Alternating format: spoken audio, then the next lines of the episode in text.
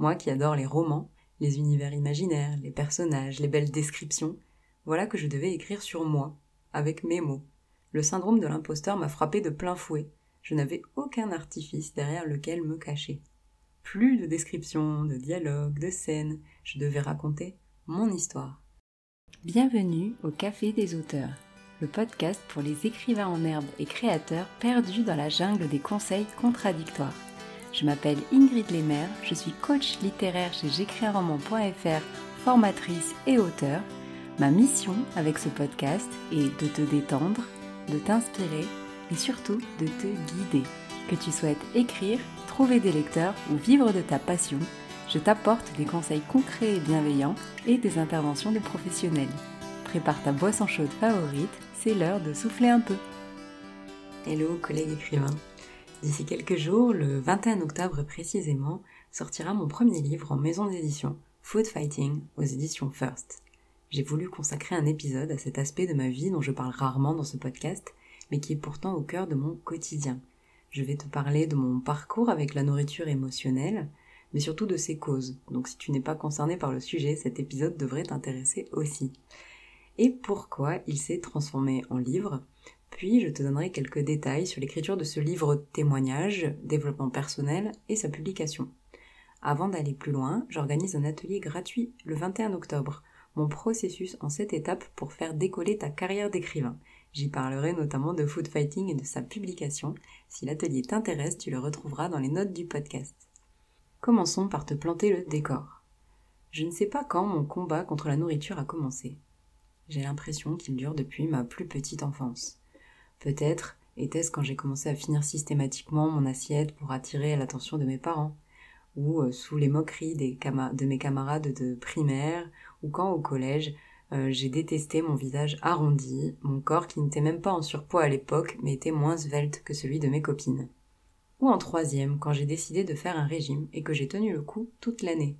Ce dernier m'a projeté dans un cercle vicieux sans fin. Faire un régime, manger jusqu'à n'en plus pouvoir, reprendre le régime, manger encore plus. La nourriture est devenue une amie, tour à tour réconfortante, malsaine, manipulatrice, punitive. Et mon corps, un bagage encombrant que je trimballais partout avec moi. Je n'ai jamais été en surpoids, mais je pense avoir été au régime en permanence, de mes 15 à mes 23 ans. Je grignotais en rentrant du travail, ou lorsque j'étais stressée. Chaque tentation culinaire, l'odeur de la boulangerie, les boîtes de chocolat déclenchaient une avalanche de pensées, d'envie, de culpabilité. J'avais parfois l'impression que je n'étais pas normale, qu'il y avait à l'intérieur de moi un monstre tapis dans l'ombre qui attendait la moindre occasion de me détruire. Le reste du temps, j'ignorais le problème. Je ne pensais pas avoir de maladie, plutôt que j'étais trop gourmande ou que je n'avais pas de volonté. Jusqu'à ce jour de 2018 où j'ai pu mettre un mot sur ce rapport à la nourriture. Nourriture émotionnelle. Ce jour-là, je me suis juré de trouver un moyen d'arrêter tout ça. Cette démarche a été l'une des meilleures choses qui me soit arrivée. Elle n'a été ni facile ni rapide comme tu peux t'en douter. On ne désapprend pas 30 ans de relations conflictuelles à la nourriture, en un claquement de doigts. J'ai dû sortir de ma zone de confort et surtout de mon mental et des histoires que je me racontais pour continuer à manger sans faim. J'ai appris à écouter mes sensations, mes émotions et mon corps. Et petit à petit, et encore aujourd'hui, j'apprends à m'accepter et à m'aimer dans une société où la minceur est vénérée.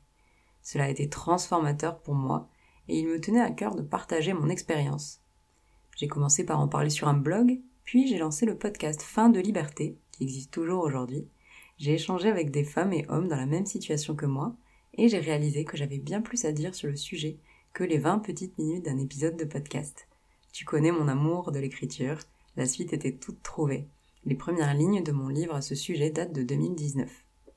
Si tu veux bien, je vais faire une petite pause pour te parler de ce qu'est vraiment le food fighting ou la nourriture émotionnelle, afin de savoir si tu es concerné toi ou tes proches. Et pour t'en parler, je vais te lire un extrait du livre. En été 2018, après une vingtaine d'années à manger sans faim, je découvre une vidéo YouTube où la personne emploie le terme nourriture émotionnelle. Ça me parle. C'est ça que j'ai C'est pour ça que je mange sans faim, grignote en rentrant du travail, je fouille Internet et découvre qu'il s'agit d'un comportement consistant à manger sans faim régulièrement ou penser à la nourriture très souvent en dehors des repas. Bien sûr, il nous, il nous arrive à tous de manger sans faim de temps en temps, si l'on nous propose un chocolat, si notre grand-mère a cuisiné pour nous. La nourriture émotionnelle, ou food fighting, j'y arrive, c'est quand cela arrive régulièrement, même quotidiennement, et qu'on en souffre, un peu comme une addiction. Pourquoi mange-t-on sans faim? Une fois que j'avais fait mes recherches, je n'étais pas sûre que cela s'appliquait à moi. Je n'avais pas besoin d'être triste ou en colère pour manger sans faim. Je le faisais parce que j'avais des gâteaux dans mon tiroir, parce qu'un collègue avait rapporté des croissants, ou en rentrant du travail. Rien à voir avec les émotions en apparence. Je mangeais par exemple sous le coup d'une émotion, mais aussi par habitude, par ennui, en rentrant chez moi le soir. Parfois par envie, parce que c'est trop bon et que je ne peux pas résister. Parfois par stress, la veille d'un examen par exemple, ou encore pour faire plaisir à la personne qui avait cuisiné, ou pour ne pas jeter la fin de mon assiette. Voilà pourquoi je n'aime pas le terme nourriture émotionnelle, et je lui préfère relation conflictuelle avec la nourriture, car c'est le combat interminable qui pose problème, pas le fait de manger ses émotions entre guillemets comme on le dit outre-Atlantique. Comme c'est un peu long, je l'ai abrégé en food fighting.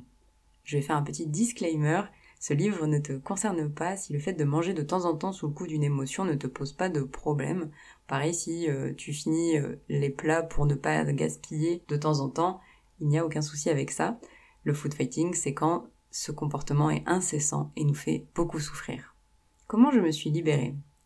Avant de trouver ma voie dans l'écriture, j'ai été professeur de yoga certifié et la découverte de la méditation pleine conscience, mais aussi de l'écriture intuitive ont été les premiers déclics d'une longue démarche visant à comprendre mes émotions et mes habitudes, puis me reconnecter à mes sensations et à mon corps. Et ça a été une révélation pour moi, je vais t'en parler juste après, mais voici un peu les étapes par lesquelles je suis passée et que je te raconte dans le livre. On commence par l'assiette, apprendre à écouter sa faim, à manger en conscience et avec plaisir selon ses envies. Puis on parle de la tête, comprendre nos habitudes, nos émotions et démarrer une nouvelle façon de faire et se faire confiance. Et enfin, le corps. Apprendre à l'accepter, l'écouter et l'aimer. Alors pourquoi je te parle de food fighting dans ce podcast? Dans l'épisode 5, je te raconte mon parcours et notamment pourquoi la confiance en soi me tient autant à cœur.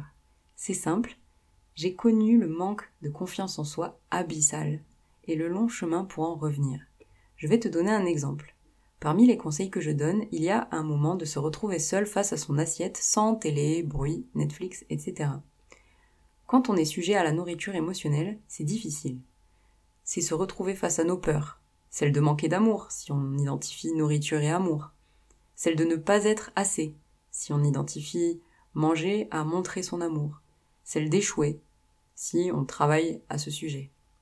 Avec la démarche que je raconte dans Food Fighting, je suis devenue petit à petit une nouvelle personne. J'avais soudain de l'espace dans ma vie, pour faire ce que j'aimais, changer de métier, réaliser mes projets. J'ai eu besoin de me tromper, de recommencer, pour trouver qui j'étais vraiment. Elle m'a offert le voyage le plus beau et intense que j'ai pu vivre, partir à la recherche de moi-même. C'est là que j'ai trouvé ce que je voulais faire de ma vie, donner confiance en eux à ceux qui pensent qu'il n'y a aucun espoir. Et quel meilleur candidat à ce job que les écrivains Fin de la blague, mais je pense que tu seras d'accord avec moi, on n'est pas les plus confiants des professions.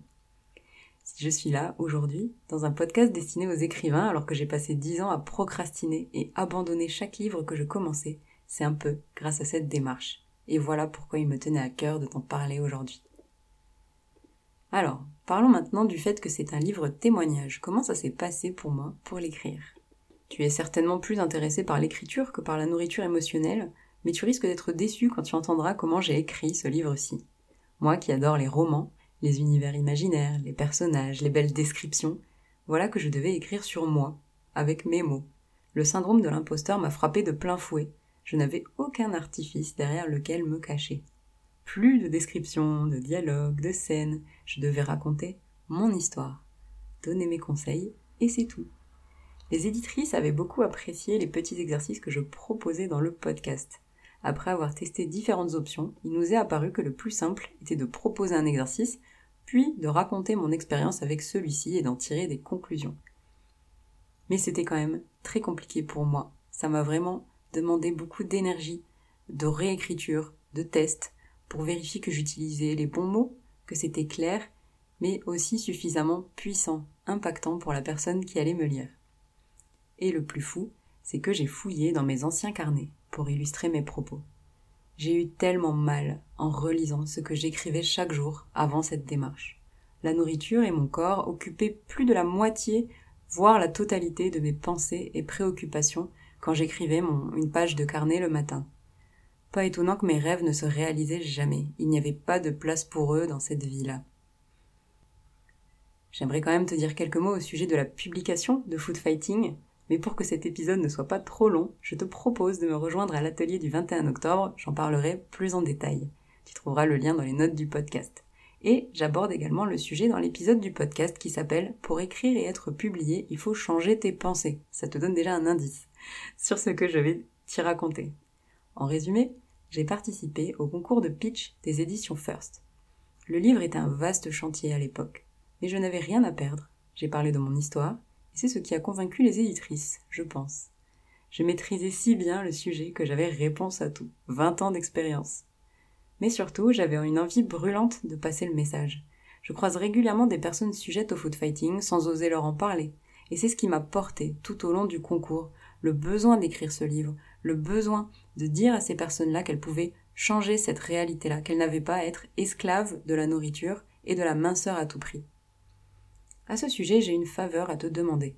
Si tu connais des personnes qui sont tout le temps au régime ou obsédées par leur poids ou leur alimentation, alors s'il te plaît, parle-leur de mon livre. Je t'assure qu'elles te seront reconnaissantes car c'est pour elles que j'ai écrit Food Fighting. Je te remercie d'avoir écouté cet épisode un peu atypique. Je suis très très contente de te partager ma joie de sortir ce premier livre ô combien personnel et je serais très curieuse de savoir ce que tu as pensé de cet épisode et peut-être du sujet de la nourriture émotionnelle. N'hésite pas à me le dire, que ce soit sur Instagram ou sur la communauté euh, du podcast que tu peux rejoindre en tapant j'écris un roman.fr slash hello. Et moi je te dis à dans deux semaines. Bye Merci beaucoup d'avoir écouté cet épisode jusqu'au bout. S'il t'a plu, tu peux me laisser un avis sur Apple Podcast et le partager à un collègue auteur. Et tu peux rejoindre les auditeurs du podcast sur j'écrisunroman.fr slash hello pour euh, échanger et écrire avec nous ou encore me poser toutes tes questions. Et je te dis à bientôt au Café des auteurs.